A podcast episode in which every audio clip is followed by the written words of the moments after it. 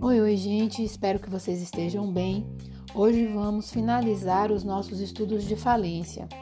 Vamos tratar do encerramento da falência e da extinção das obrigações do falido.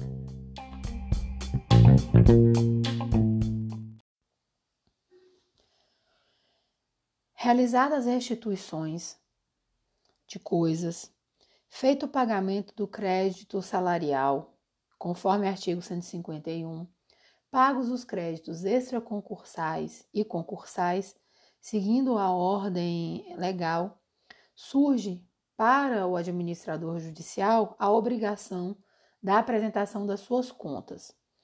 Ele tem para isso o prazo de 30 dias contados da conclusão da realização de todo ativo e da distribuição do produto entre os credores.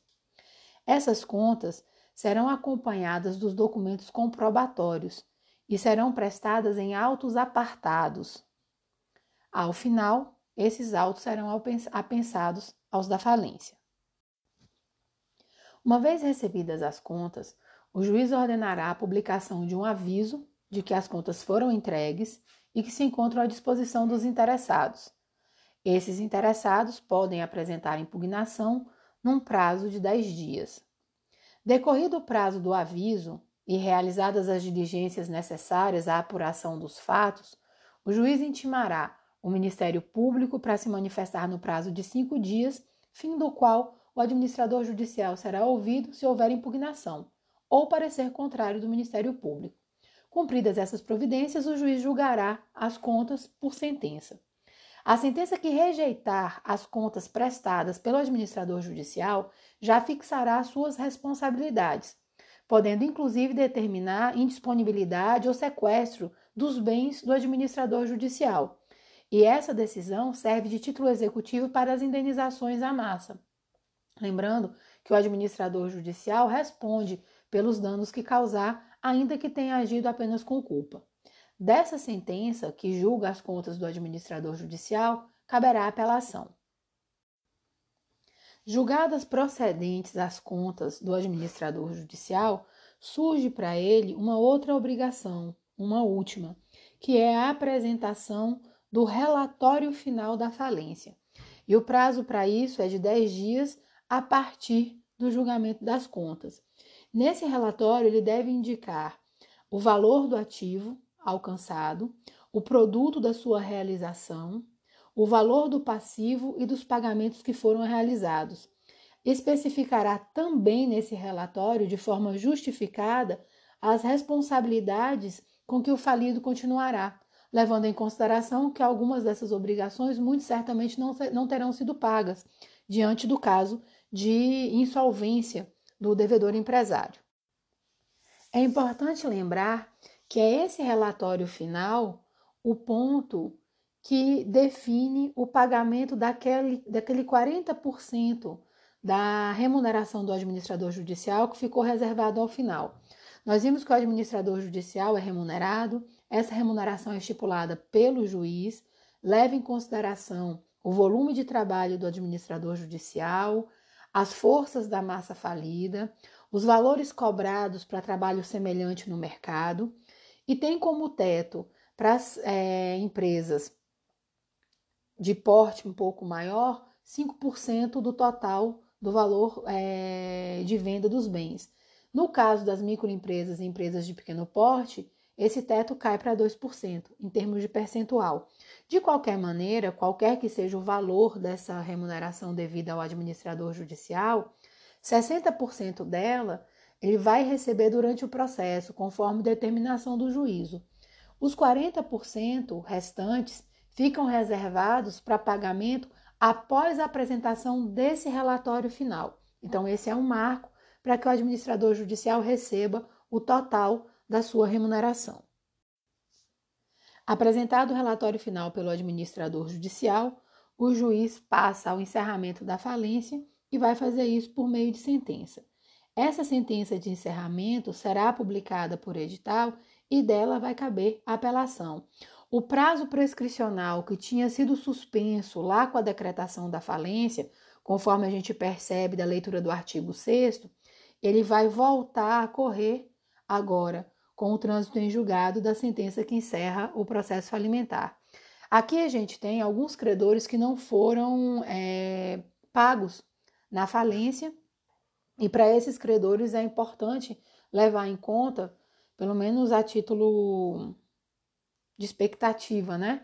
O, o, o retorno da contagem do prazo prescricional. É importante que o que há aqui não é interrupção, é suspensão do prazo de prescrição e a prescrição volta de onde tinha parado e segue a contagem do prazo. Esse, essa contagem é importante porque, caso haja possibilidade, aquele que ficou sem recebimento ainda poderá cobrar os valores que não foram pagos. Certo é que, na vida prática, essa possibilidade ela é extremamente remota. Encerrada a falência, surge então o que parte da doutrina chama de terceira fase, que é a fase da extinção das obrigações e da reabilitação do falido. A extinção das obrigações do falido, a declaração de extinção dessas obrigações, está prevista em termos de situações possíveis no artigo 158 da Lei de Recuperação de Empresa. Tem-se por extintas as obrigações quando há o pagamento total, e essa é uma situação muito pouco provável num processo falimentar, porque além do crédito concursal, aquele que já existia quando da decretação da falência, o próprio processo falimentar faz nascer uma série de despesas que também deverão ser pagas para que se entenda realizado esse pagamento total. Uma vez realizado o pagamento, como é natural forma de extinção de obrigação, o juiz declarará extintas as obriga declarará extinta é, de forma geral as obrigações do, do falido. Uma outra possibilidade é não foi possível pagar todo o valor devido. Mas, seguindo a ordem de preferência da lei, então, feitas as restituições em, das coisas, feito o pagamento do 151, crédito salarial, feita a restituição em dinheiro, pagos os credores extraconcursais, seguindo a ordem da lei, pagos os credores concursais, eu chego no, no sexto lugar dos concursais, no crédito quirografário, e consigo efetuar pagamento de mais de 50% desse crédito. Um ponto importante, é, relembrando aí do tratamento paritário de credores, o pagamento é mais de 50% do crédito e não dos credores. Os credores receberão, poderão receber valores diferentes, compatíveis com o valor total do crédito, mas percentualmente receberão da mesma maneira. Se eu conseguir pagar mais de 50% do crédito quirografário, eu posso então ter a declaração da extinção das minhas obrigações já de imediato. Essa é uma espécie de benefício no sentido de compartilhar risco, né? No exercício da atividade empresária. Importante. Quando eu pago mais 50% do crédito quirografário, não sobrou troco para o falido. Todo, todo o patrimônio foi realizada a venda, os pagamentos foram feitos, não sobrou dinheiro para o falido, mas ele conseguiu pagar mais de 50% do crédito quirografário. Então, ele pode ter a extinção das obrigações aqui de forma imediata.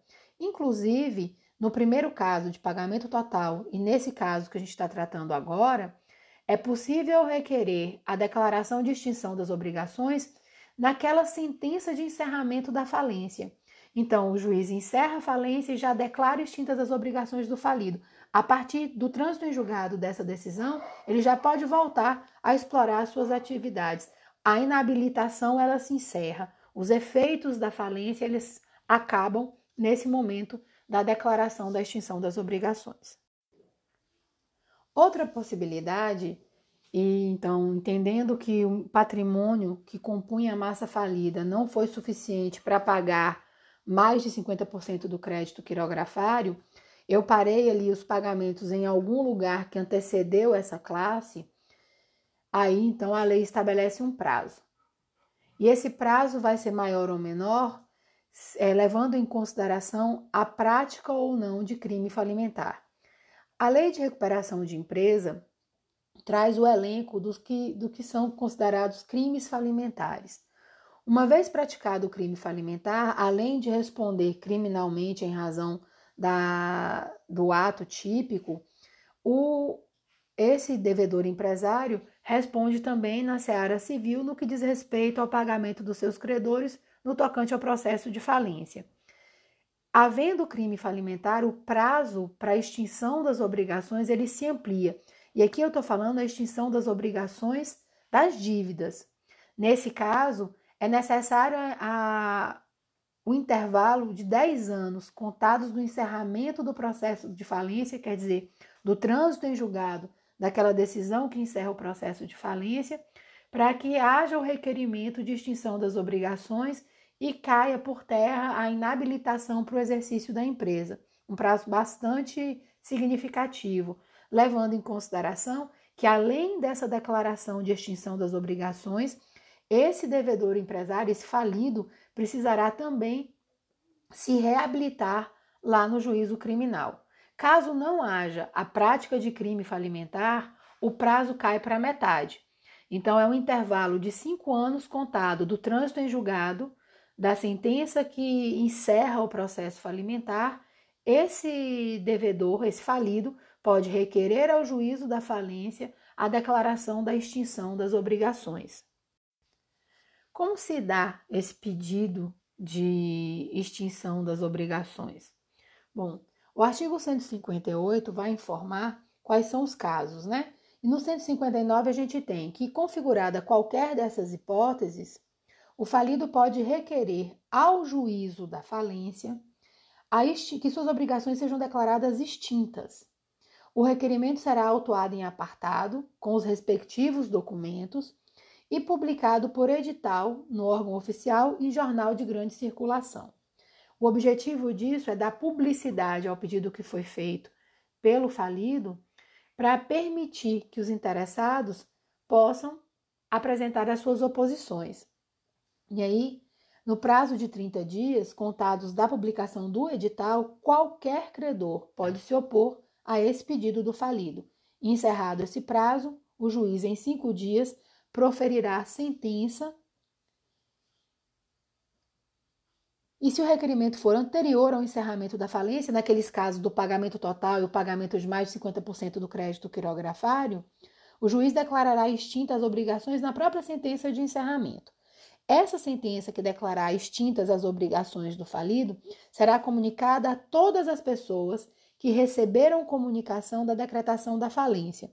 E aí, a título de exemplo, Lembrando lá daquela decisão de quebra, o juiz é, determina que a junta comercial acrescente ao registro do falido a expressão em processo falimentar, ou falido, ou falência, para que todos aqueles que negociem com esse empresário tenham acesso a essa informação e, portanto, não negociem com ele, já que a partir do momento que a falência é decretada, ele perde a administração e a disponibilidade dos bens. Pois bem, se a junta comercial recebeu esse aviso da falência, também receberá a comunicação da extinção das obrigações do falido. Isso vai também para o fisco. Isso vale também para o fisco. Então, todos aqueles que receberam a notícia da decretação da falência, receberam oficialmente por meio do juízo falimentar, também receberão a declaração da extinção das obrigações. Essa sentença que é, declara a extinção dela cabe apelação e depois do trânsito em julgado, esses autos serão apensados aos autos da falência.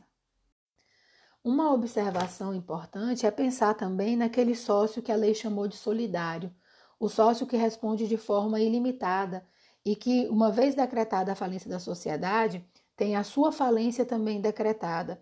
Nesse ponto, a lei vai dizer lá no artigo 160 que, verificada a prescrição ou extintas as obrigações do sócio de responsabilidade ilimitada, também poderá ele requerer que seja declarada por sentença a extinção de suas obrigações na falência e vai fazer isso seguindo o mesmo procedimento que a sociedade falida seguiu.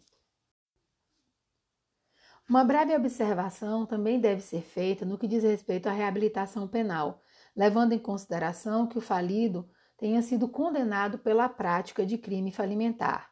Bom, a consequência dessa condenação no que diz respeito à declaração de extinção das suas obrigações na falência é consiste na ampliação do prazo para que isso aconteça. Então, serão, serão necessários 10 anos a contar do encerramento da falência, da, do trânsito em julgado da sentença que encerra a falência, para que ele faça o requerimento de extinção das obrigações, de declaração de extinção das obrigações. Bom, e na seara penal? Como isso vai acontecer? Lá no artigo 94 do Código Penal vai dizer que a reabilitação poderá ser requerida decorridos dois anos do dia em que for extinta de qualquer modo a pena ou terminar sua execução, computando-se o período de prova da suspensão e do livramento, do livramento condicional, se não sobrevier revogação, desde que o condenado tenha tido domicílio no país no prazo acima referido, tenha dado durante esse tempo demonstração efetiva e constante de bom comportamento público e privado e tenha ou tenha ressarcido o dano causado pelo crime ou demonstre absoluta impossibilidade de o fazer até o dia do pedido ou exiba documento que comprove a renúncia da vítima ou novação da dívida. Então, esse caminho da, da reabilitação penal vai também ter que ser traçado por esse falido que praticou o crime falimentar, porque a declaração da sua da extinção das suas obrigações e a queda da inabilitação, a interrupção também né, na habilitação para o exercício da empresa, a possibilidade de voltar a atuar nas atividades negociais sem restrição depende não só da declaração da extinção das obrigações da falência, mas também da reabilitação penal nesses casos de prática de crime falimentar. Sendo, é, uma vez concedida a reabilitação penal, essa a prova da reabilitação também tem que ser apresentada lá no juízo falimentar. Certo? Encerramos nossos estudos de falência. Próximo encontro, vamos tratar de recuperação de empresa.